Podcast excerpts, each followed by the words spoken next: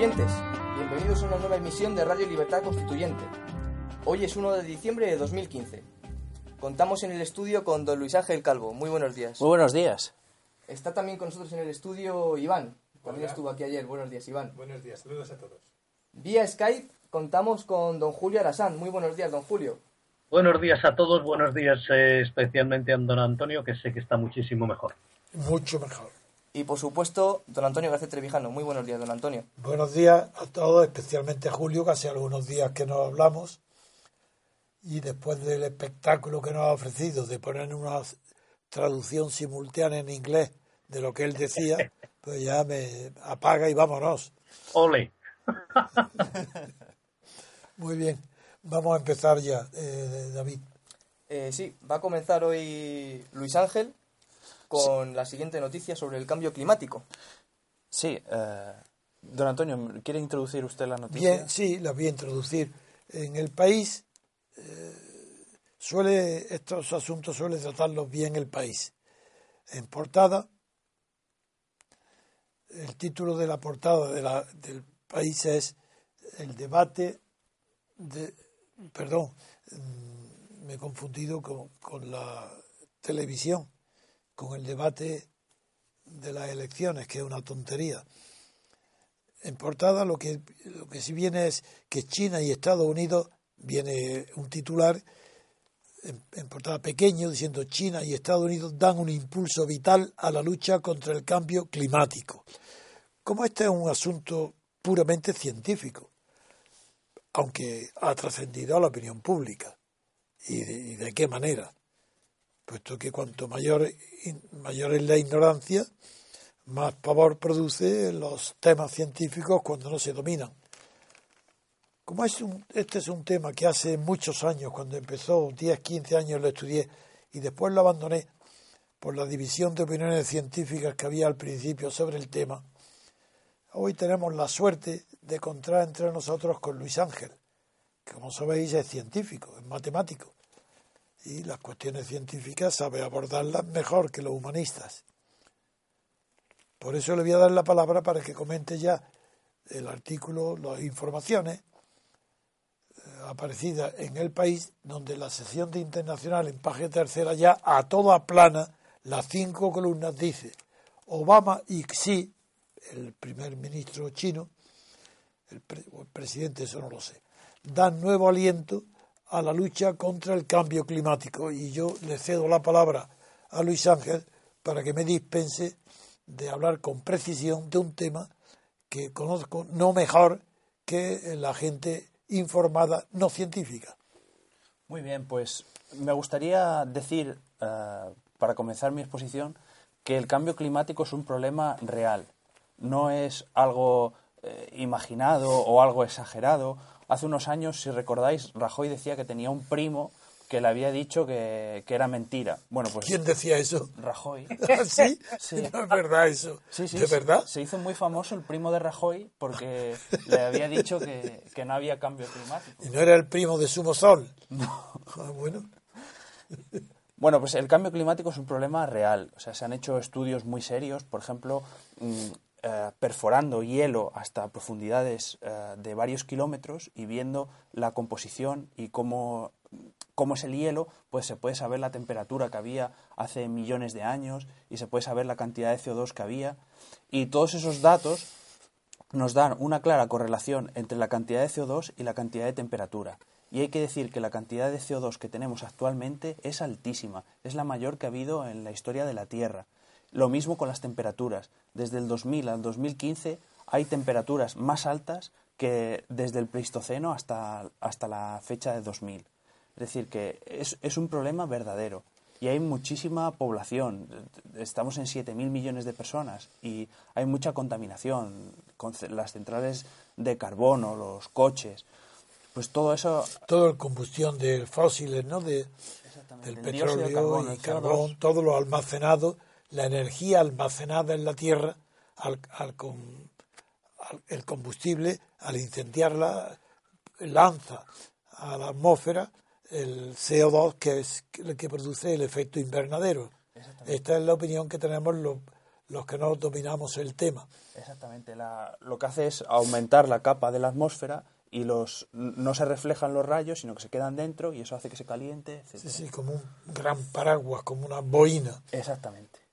Y pues eso, las temperaturas suben. ¿Y qué efecto tiene que las temperaturas suban? Pues efectos muy graves en deshielos, en los glaciares, en la cantidad de agua Bien, dulce que partimos, hay. por tanto, primera base. El calentamiento de la Tierra es real, Exactamente. demostrado científicamente, y no es una metáfora, una metáfora un invento de los políticos para asustarnos y tenernos. Es cierto, Exactamente. científicamente demostrable. Exacto. Segundo tema.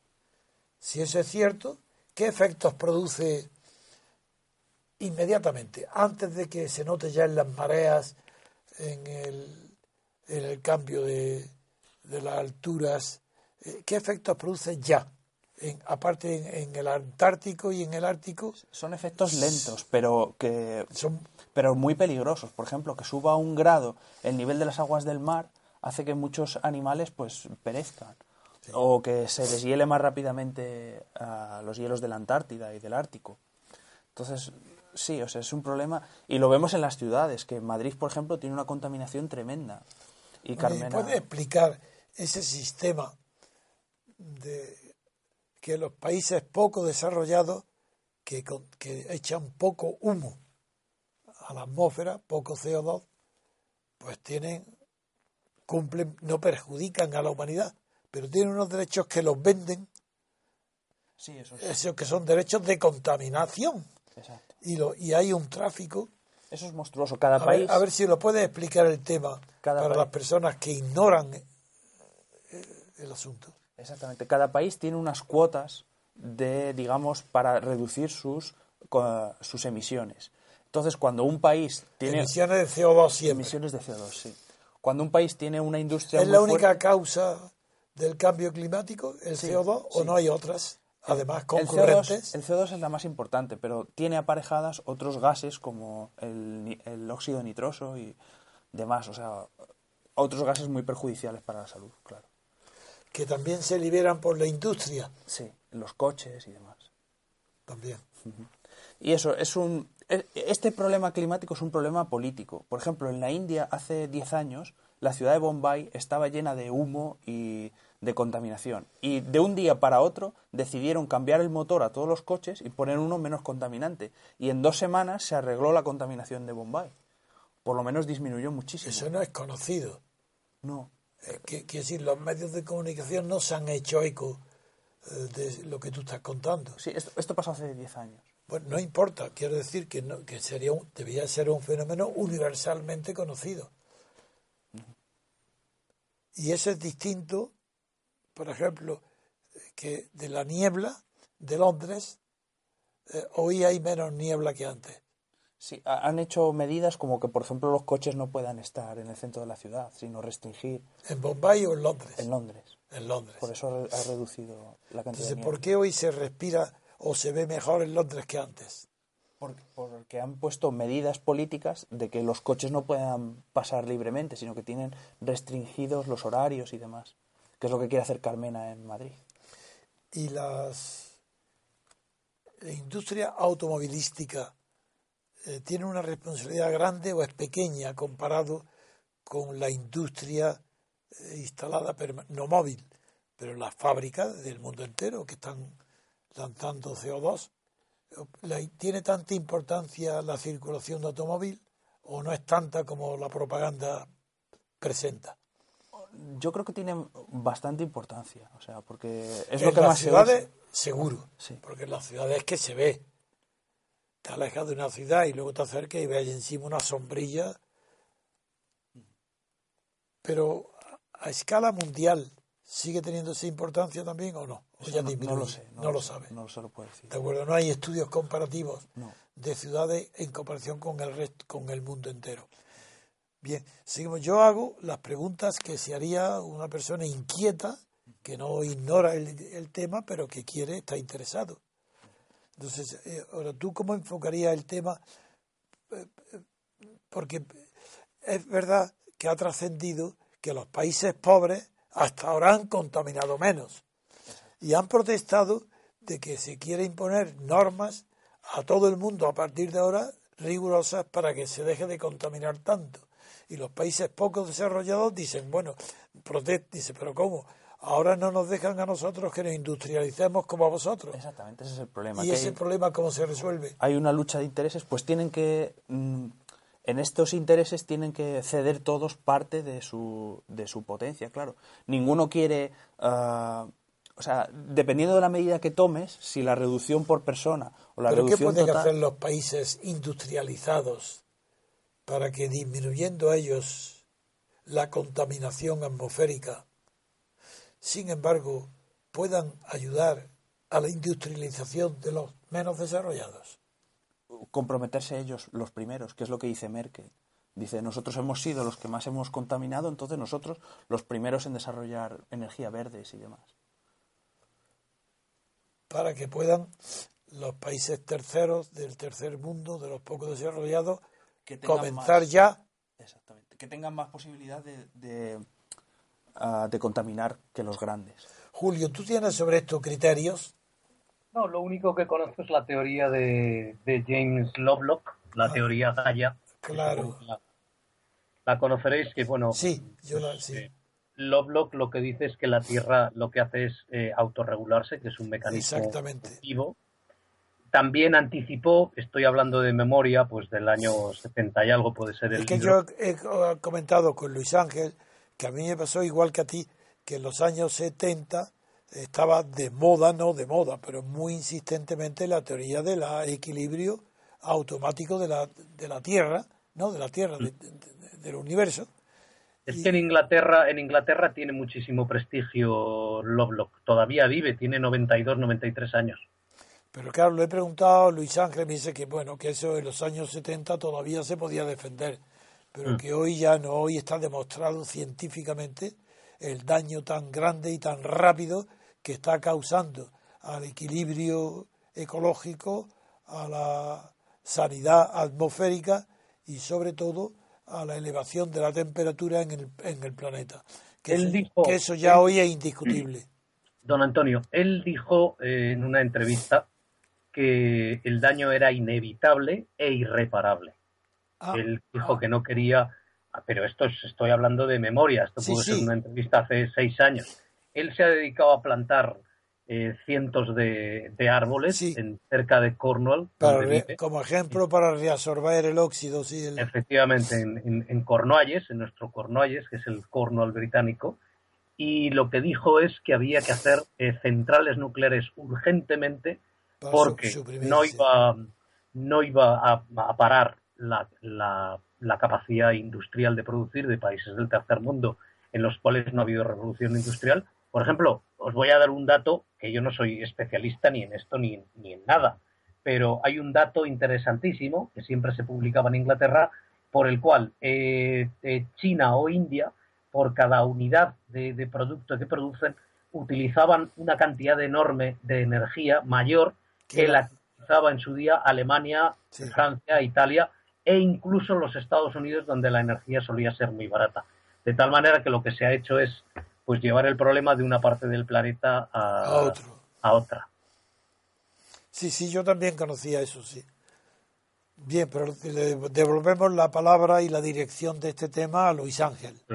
Sí, yo creo que, pues eso, hemos dicho que hay un problema, hemos dicho eh, que se está debatiendo ahora mismo en París cómo atajarlo. Ya hubo un protocolo de Kioto en el que los países no hicieron nada, llegaron a una serie de acuerdos, pero que han incumplido sistemáticamente y veremos si ahora en París salen acuerdos auténticos para reducir las emisiones. Y parece que se está dando pasos entre Obama y el presidente chino. Pero China, según las noticias que recibimos, parece ser que se ha convertido en, en un tiempo récord en el, el país más contaminado, más, más eh, difícil de vivir en él. Y es como es posible esto. Es que China, eh, la industria china es, está mucho más atrasada que la del resto del mundo y está eh, utilizando procedimientos primitivos del carbón de, anterior al, al petróleo. ¿Qué, qué es? ¿Por qué China está peor? Exactamente, usted ha dado con la clave, porque está usando centrales térmicas de, Ah, de carbón. ya está. Entendido. Y aparte que tiene mucha población, entonces claro, con que cada uno tenga un coche, pues ya contamina. Claro, también los presidentes de, de los países menos desarrollados, por ejemplo, Ecuador, que es Rafael Correa, pues se declaraba que un habitante de los países ricos emite 38 veces más que uno de los pobres. ¿Tú lo crees posible esa cifra o es una exageración o Es, es verdadero. es, es verdadera? Sí. Bien. Entonces, y que el problema ya no te corresponde a ti. El problema más bien me correspondería a mí. En el sentido de que por estar habituado a pensar políticamente y en la dirección del mundo por parte de los hombres, de los gobiernos, debería pensar si el sistema que hay actualmente va a conducir a algo bueno o va al desastre. Y desde luego, lo que es el derecho de vender eh, las cuotas que te queden para contaminar, que no la ha usado, vendérselo a los ricos, ese es un sistema absurdo, porque eso implica la conservación del mismo ritmo de contaminación. Exactamente. Luego ese sistema hay que suprimirlo. Ahora bien, es que no siendo un verdadero experto en el uso de las energías alternativas, ni en la rentabilidad de las mismas, No, no, no tiene por qué ser alternativo. Puede ser, por ejemplo, la central nuclear, que en contra de lo que se piensa, no contamina tanto como una térmica. ah, eso, eso lo sabe todo el mundo. No, no, eso sí, Y es muy de eficiente. conocido, es de conocimiento general que la nuclear no es contaminante, o, o solamente que tiene unos peligros que no tiene la, la, del, la carbonífera.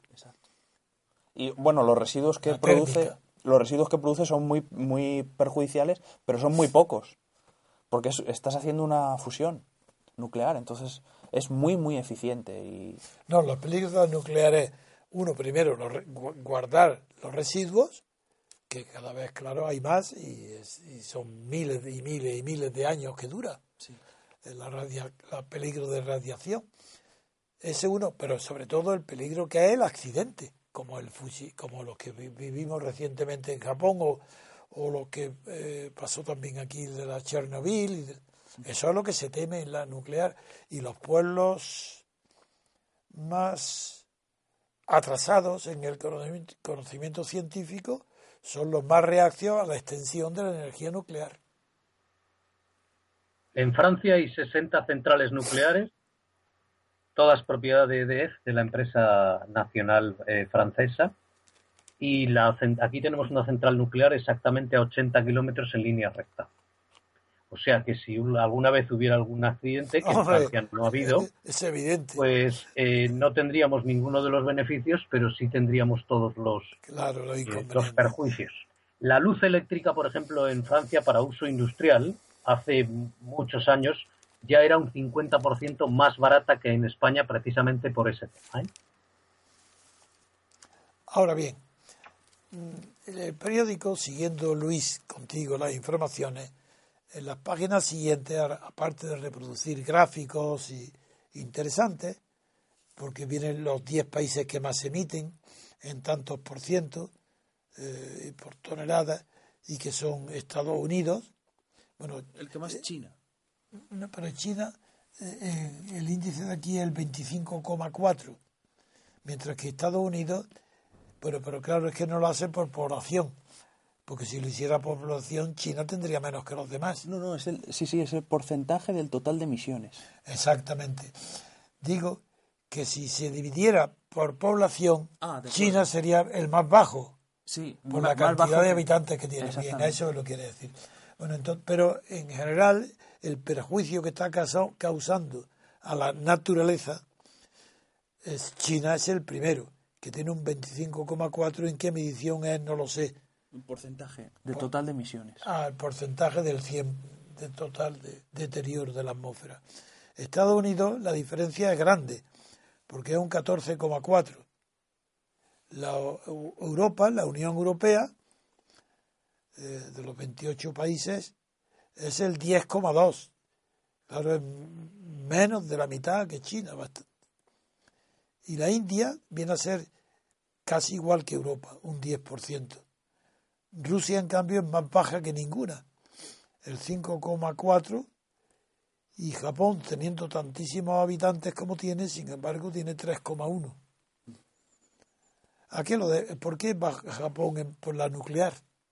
Bueno, estamos comparando Japón con India, que tiene mil millones, Unión Europea, que tiene 300 millones. Sí, pero es que Japón tiene 102. Y... Sí, bueno, Rusia también tiene 150. No, no, Rusia tiene más. Sí. Bien, Brasil. Entonces, ¿y qué es lo que reclaman estos países? Por ejemplo, la India, que tiene el 10%. Sigue reclamándole mayor esfuerzo, mayor disminución en la contaminación a los países que tiene por encima, pero ya no se fijan los que tiene por abajo. India reclama mayor esfuerzo a los países más desarrollados, que son los que emiten más, salvo China, que China no es la más desarrollada y sin embargo está la primera por el cantidad tan grande que tiene de habitantes. Claro, que hay una pelea entre bajar la contaminación por persona, que ahí salen beneficiadas India y China, o bajar la contaminación total, que salen perjudicadas, porque al tener tantísima población, pues contaminan más, claro. Algunos países, claro, por su dimensión y sobre todo por la situación de nivel eh, de altura con relación al nivel del mar. Como hay un peligro real de calentamiento, y lo hice ver, si va, claro, subirían marea en unos sitios, pero claro, en algunas hay países muy vulnerables al cambio climático o más vulnerables.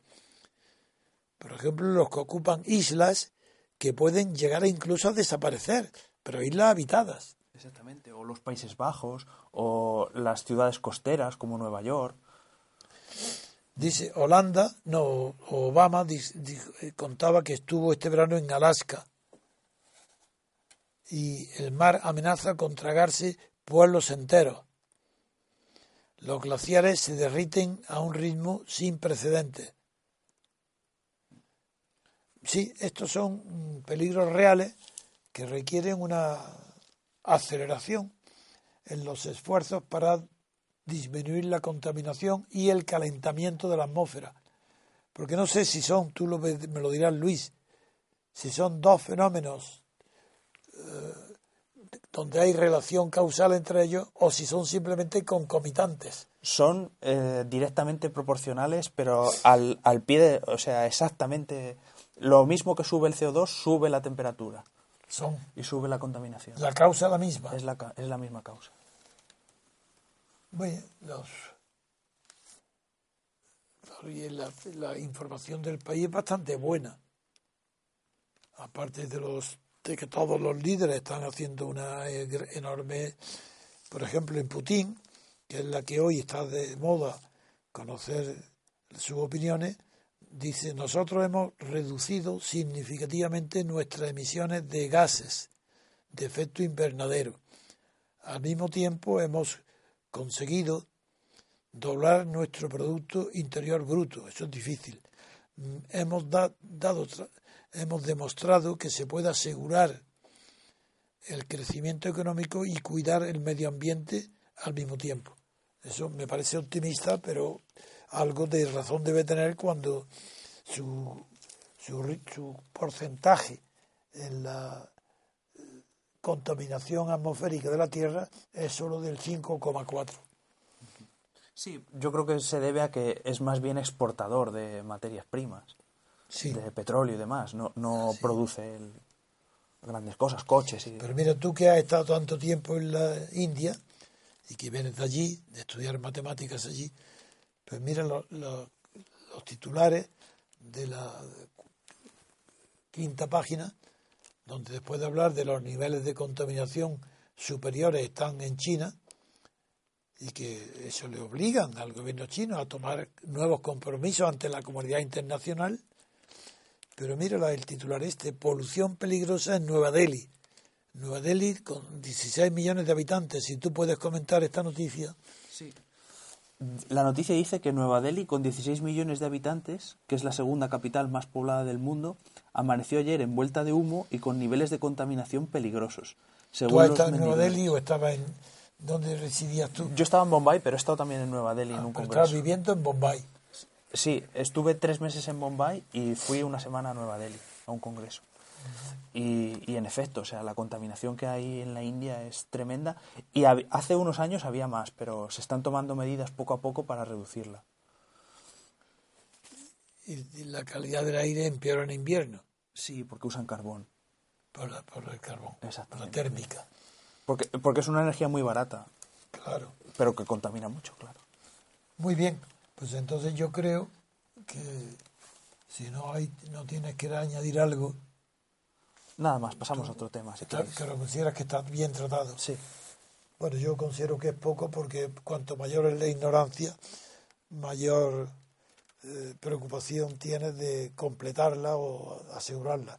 Y este tema, lo, que me preocupó mucho en los años principios del 70, como ha recordado Julio, pues después lo he no es que lo he descuidado, es que tenía otros temas que me urgían más que este. Y hoy me di cuenta que es un tema gravísimo y que está sin resolver y que es una de las causas eh, eh, que pueden clasificar a los países y a los gobiernos del mundo por su mayor o menor sentido de la responsabilidad política ante las futuras generaciones por este problema. En fin, pues venga, cuando quieras. Muy bien, hacemos una pequeña pausa y volvemos enseguida, queridos oyentes.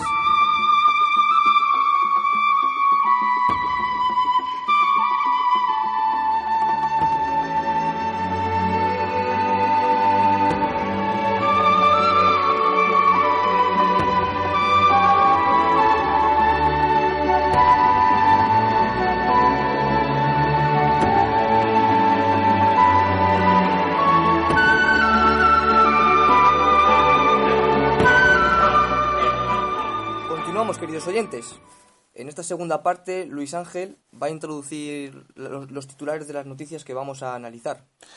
Bien, vamos a analizar una noticia internacional. Aparece en la página número 7 del país. El titular dice lo siguiente. El líder laborista, se refiere a Jeremy Corbyn, el líder laborista del Reino Unido, cede y da libertad de voto sobre Siria. Hay, antes de seguir, conviene situar las noticias en el contexto donde se producen para poder entenderlas. Si solamente leemos esta noticia parece que es un asunto del Reino Unido. No, este es el asunto referente nada menos que al tema que hoy tiene pendiente a toda la Unión Europea y a, a todos los países occidentales, que no es la guerra en Siria, sino eh, el terrorismo de Francia, la yihad el temor a la inmigración, los refugiados en Alemania, todo eso está mezclado en la noticia que vamos a comentar. Por eso, además de comentar la de que lo hará Julio, la que está sucediendo en el Reino Unido, que acaba de Luis Ángel leerla, conviene saber que esto está dentro de un contexto general del que también forma parte las noticias que ahora va a leer Luis en la página siguiente. Bien, la noticia de la página 8 del país es que Rusia frena las sanciones a Turquía para no perjudicar en exceso a sus ciudadanos. A la derecha eh, de la página dicen, Putin afirma que Erdogan compra petróleo al ISIS. El presidente ruso, Vladimir Putin, acusó ayer a Turquía de derribar uno de sus cazas y de comprar petróleo al ISIS. Sí, y Erdogan ha anunciado que si se demuestra que dimite. Exactamente. Bien. Bueno, pues damos la palabra a Julio para que empiece por el Reino Unido las consecuencias que el terrorismo de París, de los partidarios del ISIS en París, ha provocado en el mundo entero. Y la primera y vamos a ver que en el Reino Unido hay como es natural una división entre conservadores y laboristas y la sinceridad que caracteriza al parlamentarismo inglés nos hace ver allí con más crudeza lo que aparece ya también lo mismo en el continente europeo, pero con mucha más eh, oscuridad.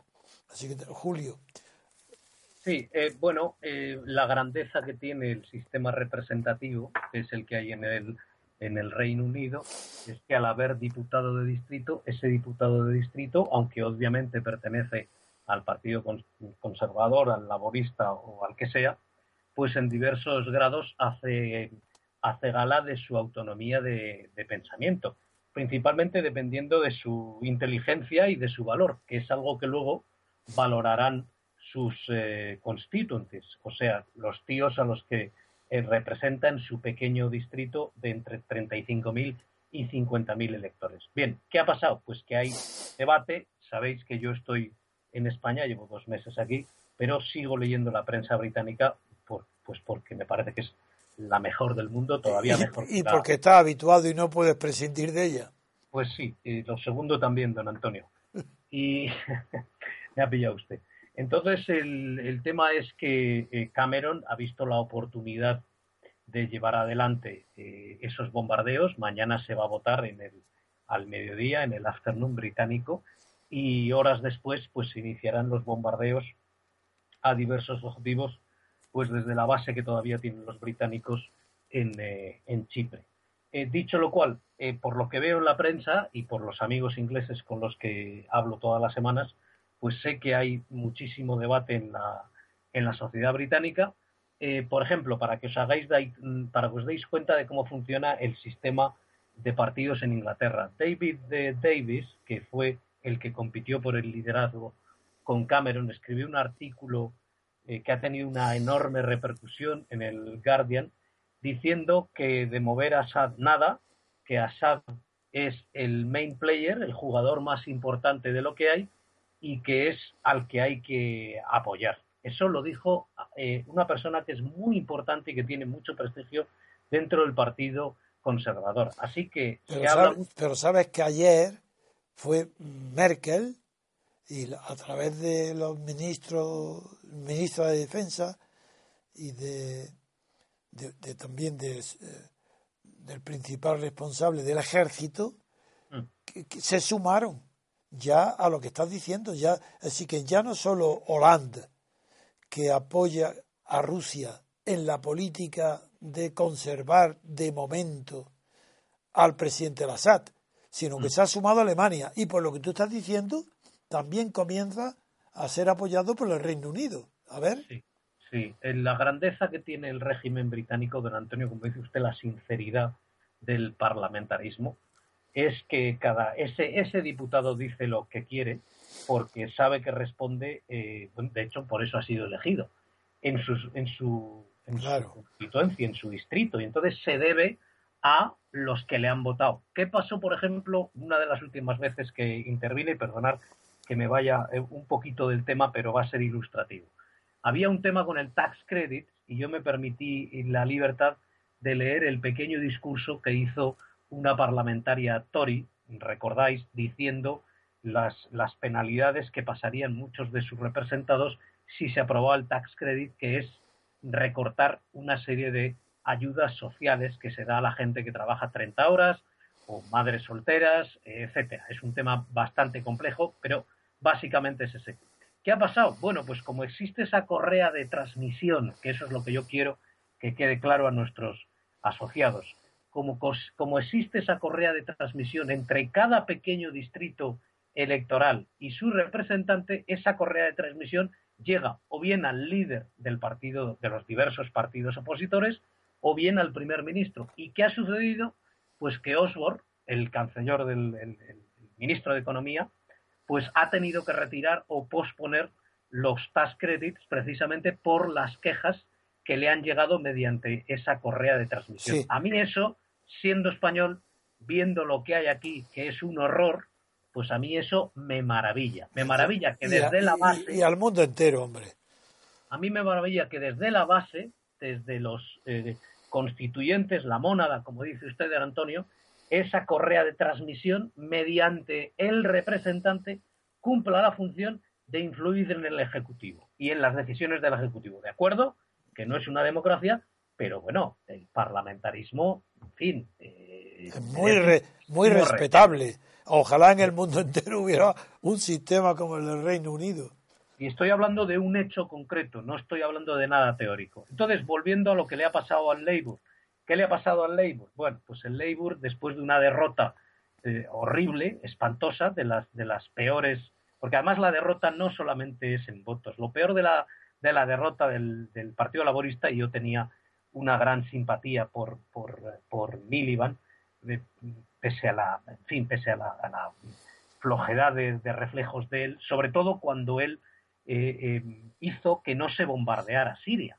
Porque yo pensaba que era un enorme error el, el bombardear a Assad. Recordemos que ahora no es para bombardear a Assad como en 2013. No, no. Ahora es para bombardear a los enemigos de Assad. Exacto. La coherencia de la política exterior eh, británica, no me extiendo en otros países como Francia, que tenía exactamente la misma, pues es nula, cero. Y de hecho, ¿qué hacen los más inteligentes?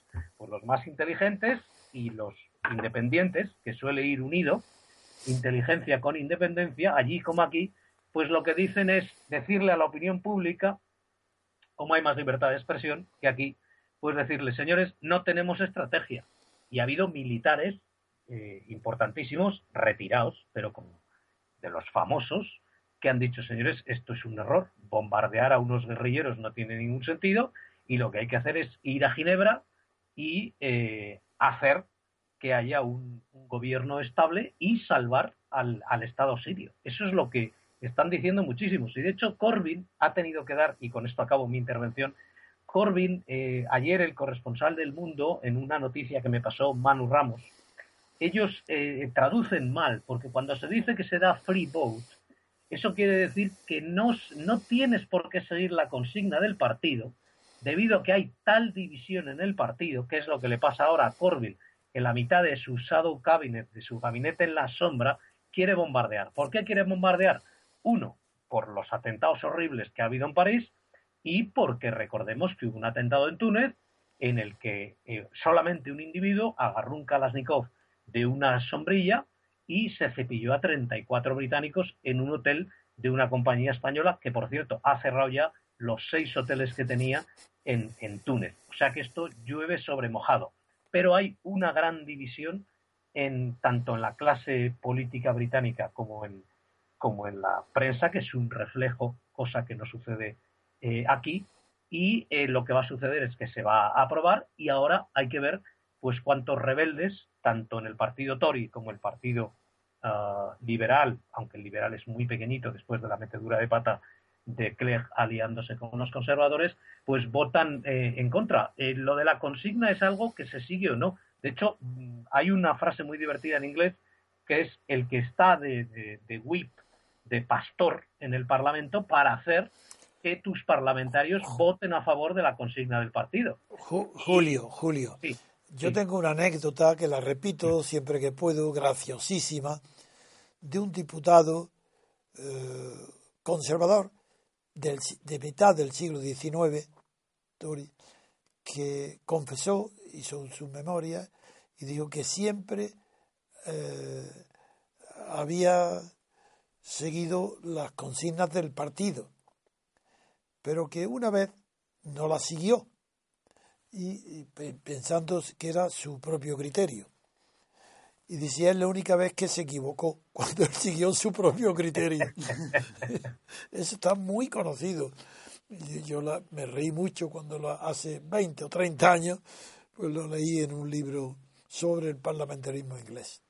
Bueno, pues eh, esos sospechosos habituales en los que se encuentra David Davis, eh, es una pena que yo no pueda ver ese debate porque esos debates de los que llaman abiertos y puede ser un debate de siete, ocho o nueve horas en los que habrá pues discusión de verdad. Es, se echa mucho de menos porque bueno, es verdad que el tiempo es horrible, la comida es espantosa, pero en fin, lo que se aprende estando allí pues es una maravilla y uno lo echa pues muchísimo de menos. Solo decir una cosa nada más el gran corresponsal que tenemos en Polonia, el señor Alonso, comentó lo el otro día lo de los eh, turcomanos. Bien, sí. Pues lo de los turcomanos, eh, obviamente lo que sucede aquí es una de las consecuencias malignas del pacto secreto, recordemos, secreto en contra de eso que se llamaba entonces Nación Árabe, que usted explicó muy bien, de 1916, entre el Imperio francés y el Imperio británico, después de que ellos, pues con el famoso Lorenz de Arabia,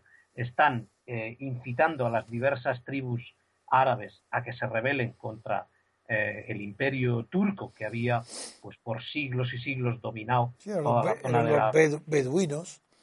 toda la efectivamente toda la zona de, lo que hoy es bueno de lo que se llamaba eh, Palestina Arabia Saudí etcétera. Y lo que sucedió es que se trazaron unas líneas en el eh, mapa.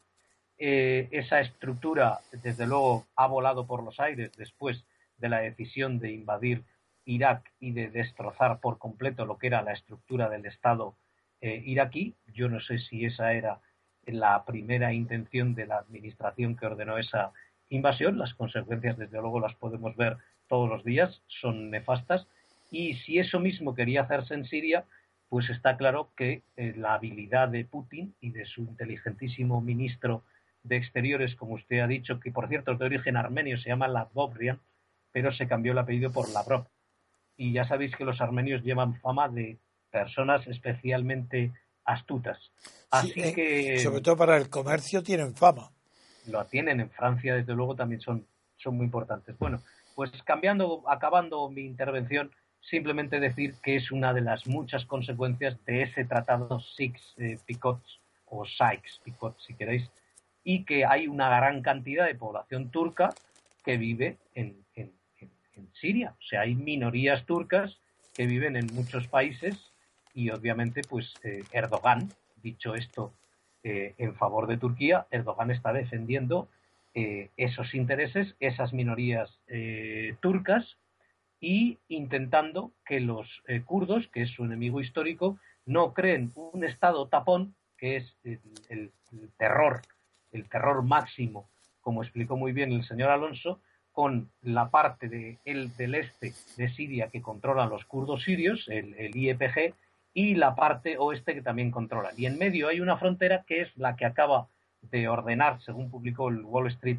hace un par de días, y lo ha publicado luego la prensa británica, lo están analizando pues todos, eh, todos los grandes corresponsales, diciendo que va a ser, eso sí que va a ser muy duro para ISIS, si al final las presiones norteamericanas hacen que los sirios, eh, los, perdón, los turcos cierren efectivamente esas 60 eh, millas de frontera que quedan eh, bajo control de, ISIS. Eso va a ser más importante que los bombardeos, don Antonio. Sí, yo lo sé que es verdad, pero es que eso también es reconocer lo que todo Occidente se niega a reconocer, la responsabilidad de Erdogan, porque si es tan importante cerrar la frontera es porque hoy se permite que por la frontera pase lo que no debe pasar. Claro, lógico. Luego eso es Erdogan. Por eso lo añadimos tu comentario con la siguiente noticia que antes señalé, y es que Rusia está ahora frenando las sanciones a Turquía para no perjudicar en exceso a sus ciudadanos.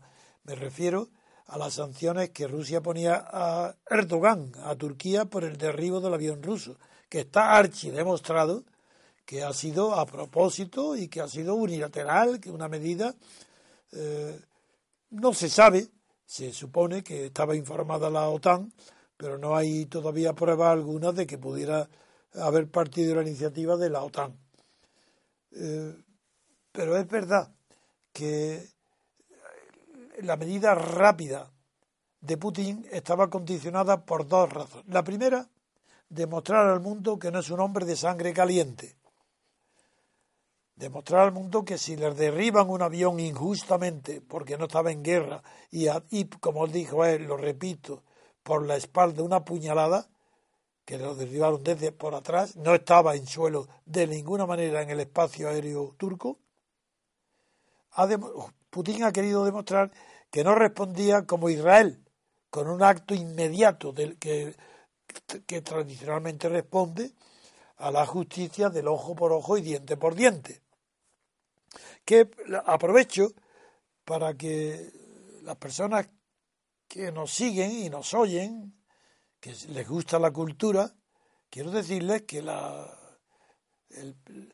la primitiva, o primitiva en el sentido de conocida en la historia, eh, sanción penal del ojo por ojo y diente por diente, fue un avance colosal de progreso moral sobre el derecho penal anterior.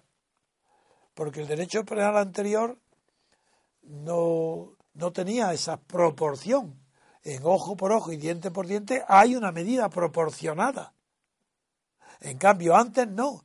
Antes la venganza era de un crimen individual, de una tribu contra otra, la venganza era total, no, porque no se hacía ojo por ojo y diente por diente, sino que una tribu le declaraba la guerra a la tribu que, a la que pertenecía un individuo que hubiera hecho daño a la tribu que respondía. Es decir, como no había medida, eh, no había proporción entre el crimen y su respuesta, eh, se tuvo que descubrir el ojo por ojo y diente por diente como un paso gigantesco para conservar la vida y la humanidad y el sentido moral. Porque incluso en el ojo por ojo y diente por diente hay un principio de justicia que aplaca la severidad en la condena de esa medida. Lo digo porque no vayan a creer que eso de ojo por ojo y diente por diente es salvajismo, de ninguna manera. Ahí comenzaba la civilización, comenzaba la verdadera cultura humana, haciendo proporcional el castigo al daño producido por el culpable. Pues bien, Putin ha querido demostrar a Occidente, a Obama, a Europa entera, que él sabe, él sabe, Putin es consciente de que tiene toda la prensa de Occidente, la OTAN en contra, y que le están atacando injustamente. Entonces él tiene que demostrar con sus actos que es un estadista, que es fiable, que se puede confiar en él. Después de lo de Crimea y Ucrania, en Crimea es irreprochable su actuación, y en Ucrania, que ha tenido, que tuvo vacilaciones, y yo las critiqué, porque no apoyó 100% siempre a las dos provincias orientales del Don, de la cuenca del Don. Pero él, eh, eh, con esta medida, cuando se derriba el avión, no responde inmediatamente, guarda 24 horas de silencio y cuando ya eh, reacciona es para anunciar medidas económicas, que mucha gente quedaría diciendo, bueno, pero este hombre no reacciona. No, no, está calculado, está dominado, ahí hay sangre fría. Se está pensando en que tiene que demostrar que él no va a provocar una guerra con la OTAN, porque Turquía pertenece a la OTAN y la OTAN estaría obligada a defender a Turquía. No, no, la ha pensado muy bien, pero se equivocó. Porque claro, una cosa es la frialdad y otra cosa es el acierto. Entonces podía eh, tomar bastantes represalias. Y una de ellas, en este momento así fue, la económica, tiene un inconveniente enorme y por esa razón ha tenido que frenar las sanciones a Turquía. Porque eh, en esta época, sobre todo, en los frutos y los hortalizas eh, provienen de Turquía, una mayor parte enorme, y eso a quien perjudica es a Rusia. Y por eso está frenando esas sanciones. Quería explicar esto para, por un lado, defender la frialdad de Putin, que es un hombre que se puede confiar no es un hombre que esté traicionando ni haciendo operaciones a la espalda ni engañando. Y segundo, que, que Putin todavía no ha hecho justicia al derribo de su avión, porque eso todavía sigue en pie. Eh, y cuando Putin está atacando a Erdogan es que quiere personalizar para evitar que la sanción la sufran los turcos. Él quisiera eh, de verdad. Si fuera un israelita, si fuera israelí, irían a matar a Erdogan. Porque el responsable ha sido Erdogan. Irían con los drones, irían a por él. Pero Putin no es israelita, ¿por qué razón? Porque Israel está defendiendo su vida. Porque Israel quiere ser arrojada al mar por los que le rodean. Entonces no tiene más, no puede. La ley del talión es que tiene que, que la tiene que aplicar a rajatabla. Putin no. Putin es fuerte. O al menos quiere dar la impresión de fortaleza ante Estados Unidos. Un hombre fuerte no tiene por qué emplear y enseñar su fortaleza. Basta con su carácter. Y a veces su frialdad puede impresionar y, producir más temor que un acto caliente. Eh, lo digo esto porque la situación de Rusia y Erdogan no ha terminado, es mejor dicho, no ha empezado. Y no sabe cómo Putin no atacar a, la OTAN, no perjudicar al pueblo turco, desde luego, eh, aliviar la situación de la hortaliza y de la fruta eh, para el consumo interno ruso, pero que lo de Erdogan está pendiente y se verán las acciones en cuanto pueda. En fin, creo que... De, todas maneras, Erdogan está muy fuerte porque acaba de haber elecciones ahora y él ha barrido en Turquía. Ha, tenido la mayoría absoluta que antes no la tenía. Yo estuve este fin de semana en un congreso turístico. A, usted le hubiera gustado mucho porque era sobre el, Santo Grial. Se va a hacer una ruta desde Valencia. Sabe que el Santo Grial está se conserva en la Catedral de Valencia y se llevó desde San Juan de la Peña, que usted lo conoce perfectamente. Sí, Bueno, pues allí estuvimos con, turcos. Los turcos son encantadores, están enamorados de, Europa y obviamente los que vinieron pues eran tres intelectuales, dos chicas y un, y un joven de unos 40 años. Y ellos lo que quieren es pertenecer a Europa. Su referencia Sin duda ninguna. Pero si yo, yo, yo lo defiendo igual que ellos eh, ¿Qué problema tienen? El problema tienen que el gobierno eh, islamista de moderado no tiene nada, es moderado por un motivo, porque la sociedad turca no acepta determinadas cosas si no fuera moderado. No, pero a mí, eh, Julio, Erdogan es muy antipático. Primero, primero porque ha convertido, la, ha anulado el, lo mejor de la, de la reforma, revolución de, de Cámara Total, la ha anulado por, por, el laicismo. de hecho, está anulada. Bueno, no todo por la resistencia que tiene la sociedad. Ahí está, ahí está.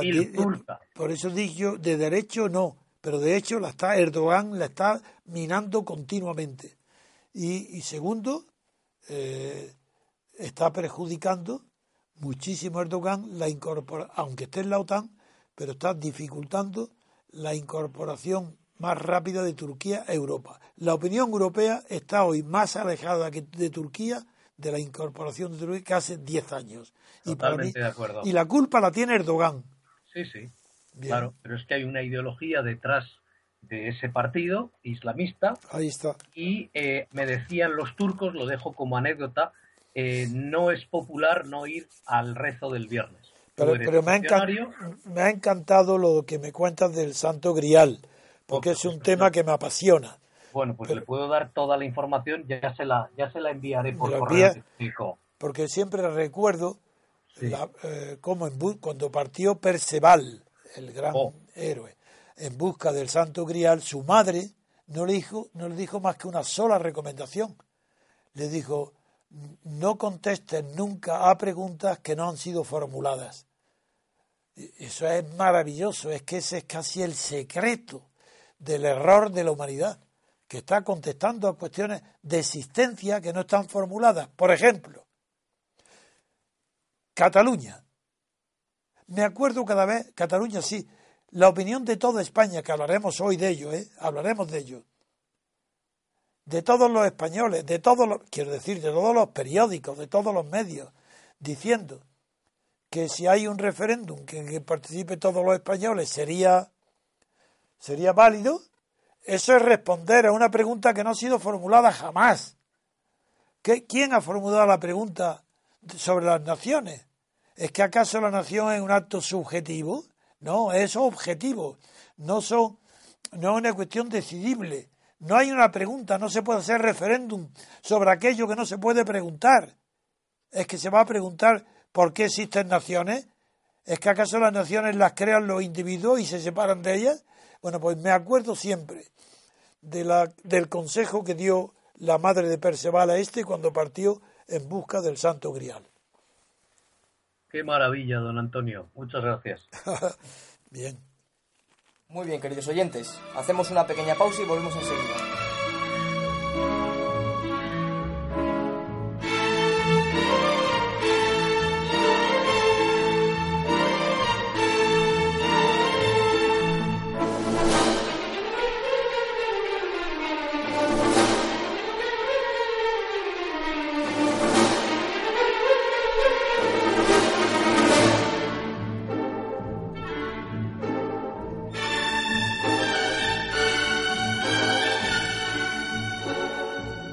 Continuamos, queridos oyentes. Adelante, Luis Ángel.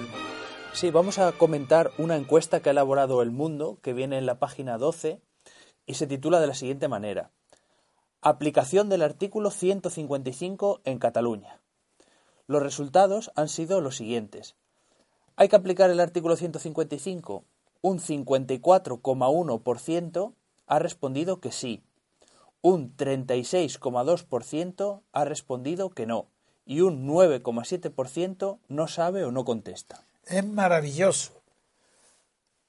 ¿Qué país, España, de sabios, abogados, de juristas, jurisconsultos? ¡Qué maravilla!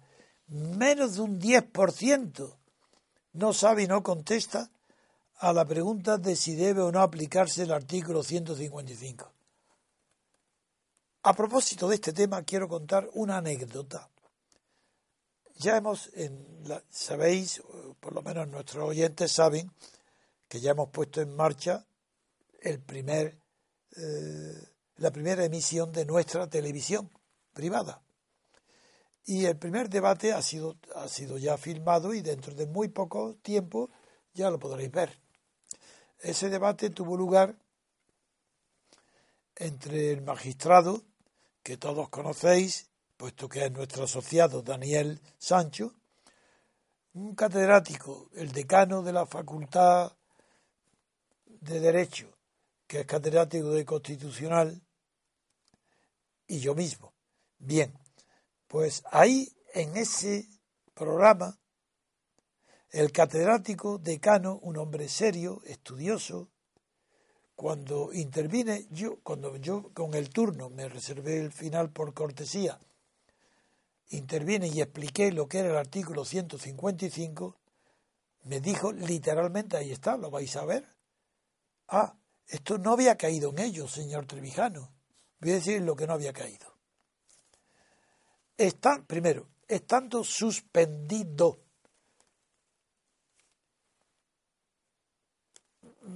Es que no es la cuestión ni siquiera la palabra suspendido. Es estando disueltos las cámaras y el Senado, el artículo 78 dice lo siguiente, de la Constitución, nada menos, ¿eh? Dice,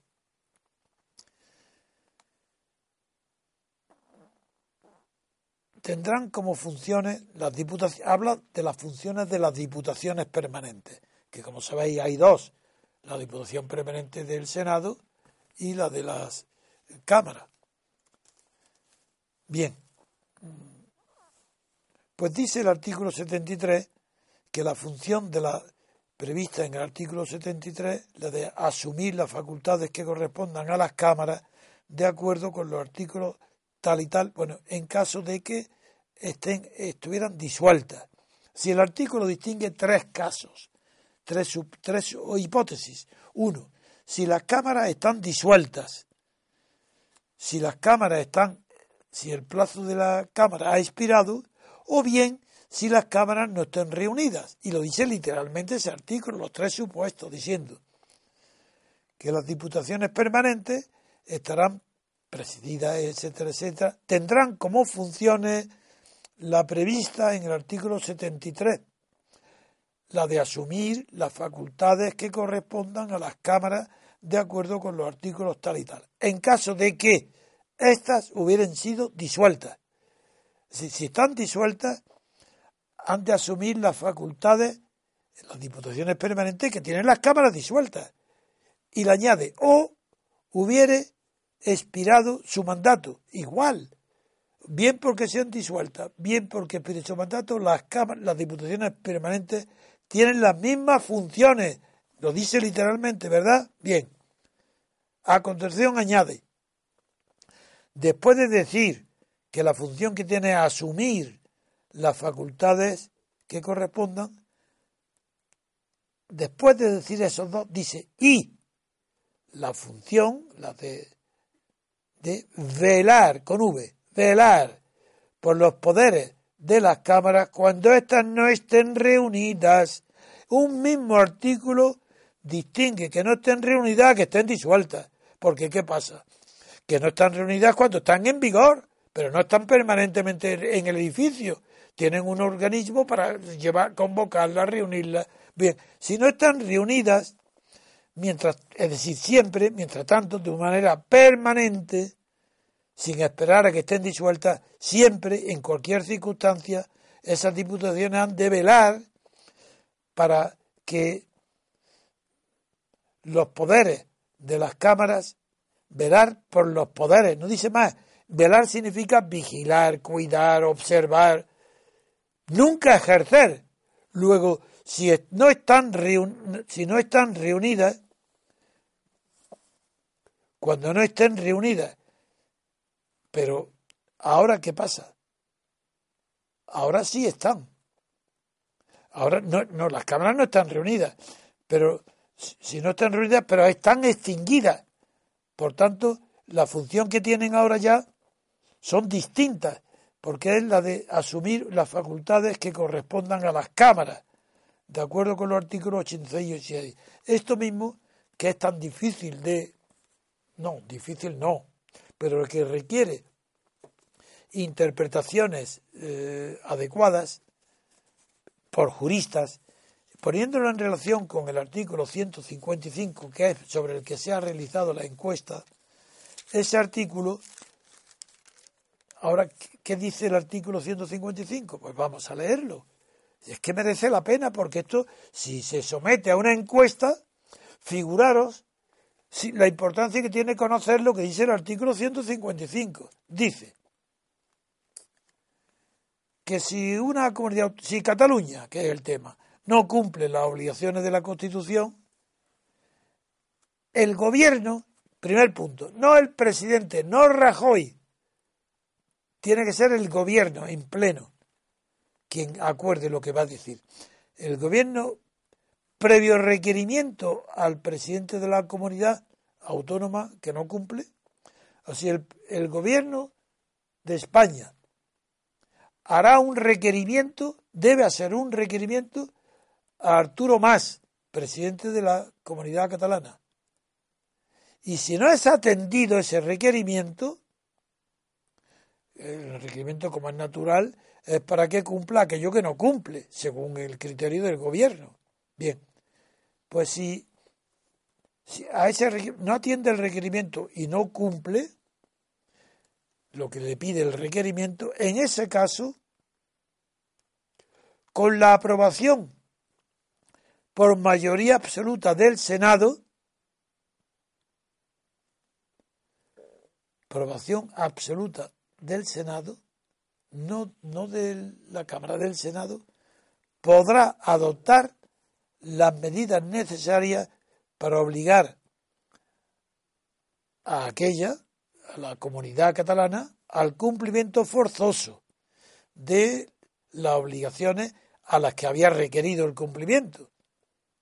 Es decir, que como no hay Senado, aquí, si está disuelto el Senado, no es que no esté reunido, pues tiene las funciones del Senado, bien. Pero ahí podrá, en ese caso, podrá adoptar. ¿Qué significa podrá? Porque todo el término está en podrá. Podrá adoptar, quiere decir que sin este artículo no podría adoptarlo. Pero con este artículo la ley le autoriza a que lo adopte. No quiere decir que podrá o no podrá. No, es que es una obligación.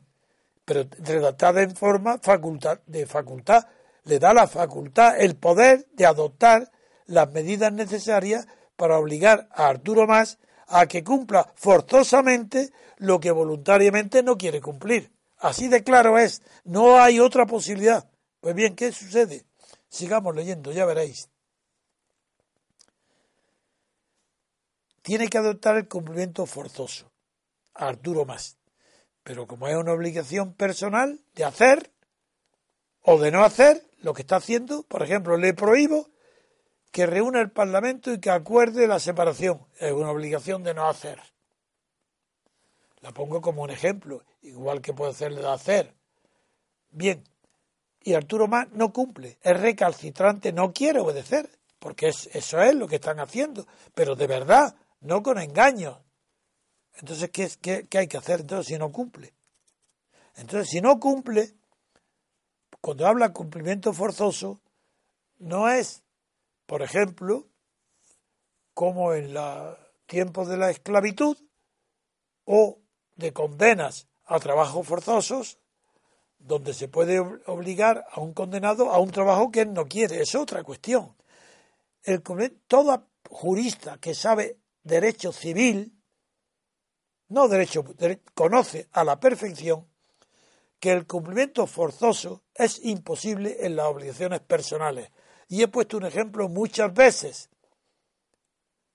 Encarguemos a Picasso que haga un retrato y se le paga por adelantado el precio, lo que quieran. Picasso, si no se quiere, ¿cómo se va a obligar forzosamente a que Picasso haga un retrato? Y sin embargo está obligado, ¿eh? Para eso es por lo que el derecho civil inventó lo que se llama obligación quod interés. ¿Y quod interés qué significa? Pues que hay un daño. Si no cumple Picasso, tendrá que pagar por su incumplimiento. Eso el, cumplimiento forzoso se traduce generalmente en la indemnización de daño y perjuicio del que no quiere del que no quiere cumplir, porque no se puede obligar porque la esclavitud y los trabajos forzosos hace muchos años que desaparecieron. Y es un avance que sea así. Bien. Entonces, pero ya veréis a qué horror conduce la interpretación del artículo 155 por los ignorantes si la produce ya en los catedráticos de Derecho Constitucional, no hablo de, del que ha estado aquí, que es el decano de facultad, que era un hombre eh, competente y estudioso. Pero tuvo que corregir eh, lo, que yo dije antes. Pero ahora, si no quiere cumplir lo que es forzoso y se le quiere obligar a, un, a otro tipo de cumplimiento, es que otro haga cuando no es personalísima lo que él se niega a hacer. Supongamos que Picasso no era un cuadro, sino que lo que se obliga es a construir un muro pequeño de la pues si él no quiere se coge a otro y que lo haga porque lo puede hacer cualquier obrero cualquier artesano hace lo mismo porque no es arte. Bien pues esto es parecido a lo que el artículo 155 recurre. Y en el párrafo segundo dice, para la ejecución de las medidas previstas en el apartado anterior, es decir, para la ejecución, repito, de las medidas necesarias para obligar a, Arturo Más al cumplimiento forzoso de las obligaciones, sí, para ejecutar esas medidas que serían las que corresponden a cualquiera que pueda hacer lo mismo que Arturo Más. Tendrá que autorizarlo, ¿no? Pues ahí está. Entonces, para esa ejecución, el gobierno, no, el gobierno en pleno español, podrá, y utiliza el mismo podrá que antes, donde dijo podrá adoptar, ahora dice lo mismo, podrá dar instrucciones a todas las autoridades de las comunidades autónomas, porque es evidente que el gobierno no puede hacerlo por sí mismo.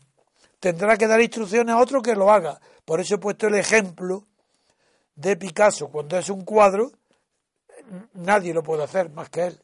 Y si no lo hace, que pague los daños y perjuicios. En cambio, si es un muro de ladrillos que puede ser cualquier albañil, pues se encarga a un albañil que lo haga y, el, y, los daños y perjuicios que haya causado allá ya se verán. Pues bien, este segundo párrafo aclara perfectamente que el gobierno no puede ejecutar por sí mismo las medidas necesarias para el cumplimiento forzoso de Cataluña en Cataluña. No puede. Por eso dice el gobierno, el artículo dice que el gobierno podrá dar instrucciones. ¿Por qué, ¿Por qué podrá dar instrucciones? Porque él no puede hacerlo. Él es el gobierno y tiene su cometido. Él no puede salir a la comunidad hacer, y puede dar instrucciones a quién? A todas las autoridades de las comunidades autónomas. Bien, como en Cataluña todas las autoridades autónomas son separatistas y están apoyando a Arturo Mas, este artículo es inaplicable porque es, se conduciría al absurdo de dar instrucciones a Forcadell, que no es, que no es autoridad, pero en fin, y los alcaldes tampoco son municipales. Este artículo es inaplicable cuando todas las autoridades de una comunidad están de acuerdo en que no se cumpla lo que el requerimiento de un gobierno le pide. Bueno, esto es lo que se somete nada menos que a una encuesta popular. Algo que a mí me cuesta, no, a mí entenderlo no, me cuesta explicarlo a los que no son abogados. Si no lo haría más rápido. Pero yo me encuentro, aquí tengo que explicarlo con calma y con mucha paciencia. Bueno, ahora con esto, el diario El Mundo hace una encuesta y el resultado es el siguiente. Léela, Luis. La encuesta.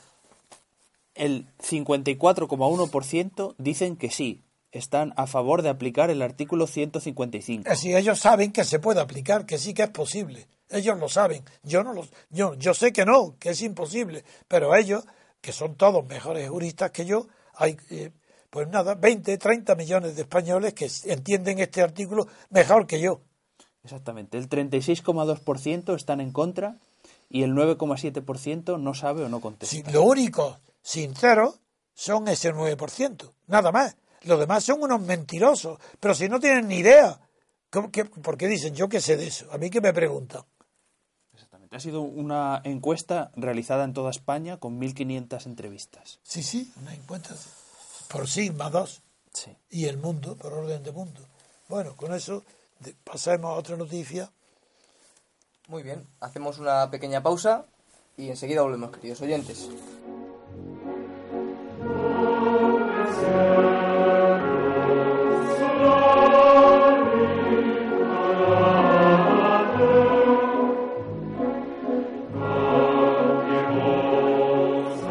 Continuamos, queridos oyentes. Adelante, Luis Ángel. Bien, leemos una noticia en la página número 13 de El Mundo. El titular dice, Colau pide en Madrid perder el miedo al referéndum en Cataluña. La alcaldesa de Barcelona toma el liderazgo en la reclamación de consultar cuanto antes. Se han reunido eh, Ada Colau con la señorita Rita Maestre, famosa por el escándalo que protagonizó en una iglesia, y han estado juntas en un acto de pre-campaña. ¿Rita Maestre seguro que es lo del escándalo? No estoy muy seguro, ¿eh? ¿Sí? Yo creo que sí. Ah, bueno. Esa es la que se sacó las tetas en una iglesia, ¿no? Dicen eso, pero yo, yo tenía el nombre de maestre asociado con otra que procedía del, del Partido Comunista, no lo sé. Bien, quizás sí, creo es joven. Creo que se está, pido perdón si me he equivocado. Ah, sí. ¿Estás equivocado? No, pido perdón en caso no, de que no, en caso, no, no, no, no, no tiene importancia. A lo mejor está encantada ella. Pues esa es la noticia, que estuvieron las dos en un acto de pre-campaña y Colau pidió perder el miedo a hacer un referéndum en Cataluña. Bien, perder el miedo. En primer lugar, en Cataluña, ayer, por primera vez, he leído un blog en Internet que se llama Cataluña Dulce. Dolce Cataluña. Dolce Cataluña. Y me he quedado asombrado del nivel de civilización, elegancia, ausencia de fanatismo, consideración a las opiniones distintas del que la emite. Me he quedado, no sabía yo que en Internet existieran, y sobre todo en Cataluña, ese equilibrio en opiniones que suelen esconderse por los anonimatos, los insultos, los trolls, y tengo, pues bien, en esa dulce Cataluña se habla muy bien de la iniciativa nuestra de ir a Barcelona, a la Plaza de San Jaume, y se ha alabado sobre todo que haya tomado yo la decisión original de que no de prohibir que hayan banderas y pancartas. Eso ha sido unánime el apoyo. Y es, por lo visto, un blog que tiene 50.000 o muchísimos. Yo lo conozco, es muy bueno. Ah, yo no lo sabía, me he quedado asombrado. Bueno. y hacen alabanzas nuestras del MCRC permanentes, permanentes, hasta el punto de que ellos mismos protestaron, algunos de ellos, de que se pudiera publicado la noticia de mi, mi discurso del próximo 10-19 que se hiciera una fotografía de la bandera republicana tricolor, diciendo, no, no, no, el señor Trevijano ha prohibido que haya bandera. Y hoy me han dicho que la han corregido y han quitado la bandera y han puesto mi foto, lo cual indica el nivel de educación tan elevada que tienen y de cortesía. Eso ha sido una alegría para mí y les doy las gracias desde aquí, que les felicito por la calidad eh, moral, social y cultural de su blog. Bueno, eh, esto para empezar, porque ahora voy a lo contrario. De manera que Colau, la alcaldesa de Barcelona, viene a Madrid para que Madrid pierda el miedo al referéndum en Cataluña. Pero qué miedo. Pero ¿cómo vamos a perder el miedo a algo que no significa nada? ¿Un referéndum en Cataluña? Bueno, este va a ser uno de los motivos de mi discurso, uno de los argumentos principales de mi discurso en, en Barcelona, que por cierto, ya te lo digo como noticia porque es graciosísimo. Yo lo pedí cuando me enteré, hemos alquilado un balcón. Entonces voy a pronunciar el discurso desde un balcón, que es a una altura de 8 o 10 metros, pero un balcón situado tan estratégicamente que está frente a la, plaza a lo largo, en una de las fachadas a lo largo, a mi izquierda está la fachada de la Generalitat, a la derecha la fachada del ayuntamiento, y donde estoy situado es un balcón que dobla en curva y da a la plaza y a una de las calles, con lo cual domina todas las calles adyacentes. En el caso de que haya mucha afluencia no hay problema. Entonces estoy tan encantado de hablar desde un balcón a los catalanes como, supongo yo, que hizo Tarradella cuando eh, tomó posesión de la Generalitat, que habló desde la Generalitat a la, Plaza Reunida. Bien, continuando el tema. Eh, en ese discurso, uno de los temas centrales va a ser el derecho a decidir. Hablaré también de, que no existe derecho de autodeterminación. Pero como ya hablan del derecho a decidir, diré que aparte de ser un eufemismo, tampoco existe, porque voy a explicar lo que es el derecho a decidir y su origen en el derecho privado y en concreto ahora, hoy, en el derecho canónico. Eso no existe en el derecho público. Pero, pero porque es una cuestión indecidible. Pero después de eso, después de haber hablado ya de la imposibilidad de hacer un referéndum, diré más más todavía, y es que el derecho a decidir empieza con la frase lo que a todos atañe, quod omnes en latín, omnes significa todo. Lo voy a explicar bien en Cataluña. Quod omnes, luego tendrían, para que hubiera derecho a decidir, tendrían que opinar el referéndum todos, no mayoría absoluta, haría falta unanimidad. Eso, eso haría posible, hipotéticamente, que entonces en el caso de que todo, como el resto de España queda también afectado por el referéndum en Cataluña, pues lo que a todos atañe, como a los españoles que no, que no viven en Cataluña también le atañe, la separación, quería decir que el referéndum tiene que ser en toda España. Pero como eso no es una cuestión decidible por la voluntad, tengo en la prueba de omnes la prueba jurídica, que nunca la había dicho ahora y la diré, aunque lo tenía yo desde siempre en mi cabeza, ahora lo diré, que lo que atañe la separación de Cataluña fundamentalmente, figuraros, a los niños, a los hijos, a, a las personas menores y a todos los incapacitados, los dementes, los de Alzheimer, todo el que no puede votar por incapaz o por edad, le atañe la separación de Cataluña naturalmente. Luego tienen que decidir. Entonces, aunque decidan todos los españoles, tampoco vale, porque tendrían que decidir los niños menores de edad, los Alzheimer, los incapacitados. Eso es lo que voy a desarrollar en Cataluña. De lo cómo pueden ser tan ignorantes, tan poco preparados, tan absurdos de pretender que algo que no depende de la voluntad, sino de hechos objetivos, se pueda decidir en un referéndum.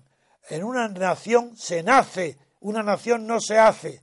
Eso es imposible, no existe ningún antecedente en el mundo. Bueno, pues ese ridículo cultural es el que voy a atacar yo allí como uno de los argumentos, no el principal, pero uno de ellos. Muy bien, queridos oyentes, finalizamos aquí el programa. Muchas gracias, eh, Luis Ángel. Gracias. Muchas gracias, don Julio, por participar. Sí, solo una cosa, que he chequeado la información que habéis dicho de, de Rita Maestre y efectivamente Rita Maestre fue la que eh, berreaba y tal, arderéis como el 36 y dice en la información Info Vaticana, Rita Maestre ha dado el salto a la política después de hacerse famosa, alcanzando su escaño por enseñar las tetas de manera obscena en la Ah, capilla. entonces tenía razón nuestro Sí, amigo Luis Ángel. Sí, dice las tetas como amenaza a la civilización occidental en otro blog. Como deben ser muy feas las, las tetas, porque si no, no, sería una amenaza. Lo desconozco por completo, don Antonio. Estoy No, recién llegado de las Islas Británicas. Pero yo lo deduzco de la palabra amenaza. Ah, No se amenaza con algo bello, jamás. Luego sí, deben ser muy, muy feas. Bien, Muy bien, queridos oyentes, les animamos a que todos acudan, se apunten en la página web, difúndanlo por redes sociales, boca a boca, a todos, in- indiquen el, el discurso que va a dar don Antonio, que será algo, algo histórico, que pasará a las futuras generaciones. Por Twitter, que, que Sí, contacten con nosotros. Recuerda el Twitter, Luis Ángel. El Twitter Cataluña es España 19D o Trevijano 19D. sí, Los dos. nuevo. Sí, No estaba antes. Sí, lo acordamos el, el día anterior que estuve Ah, aquí. muy bien, pues lo agradezco. Y vamos a ser trending topic y que se entere toda España que vamos allí. Muy bien, ayúdennos en Twitter también, queridos oyentes. Estamos en la acción.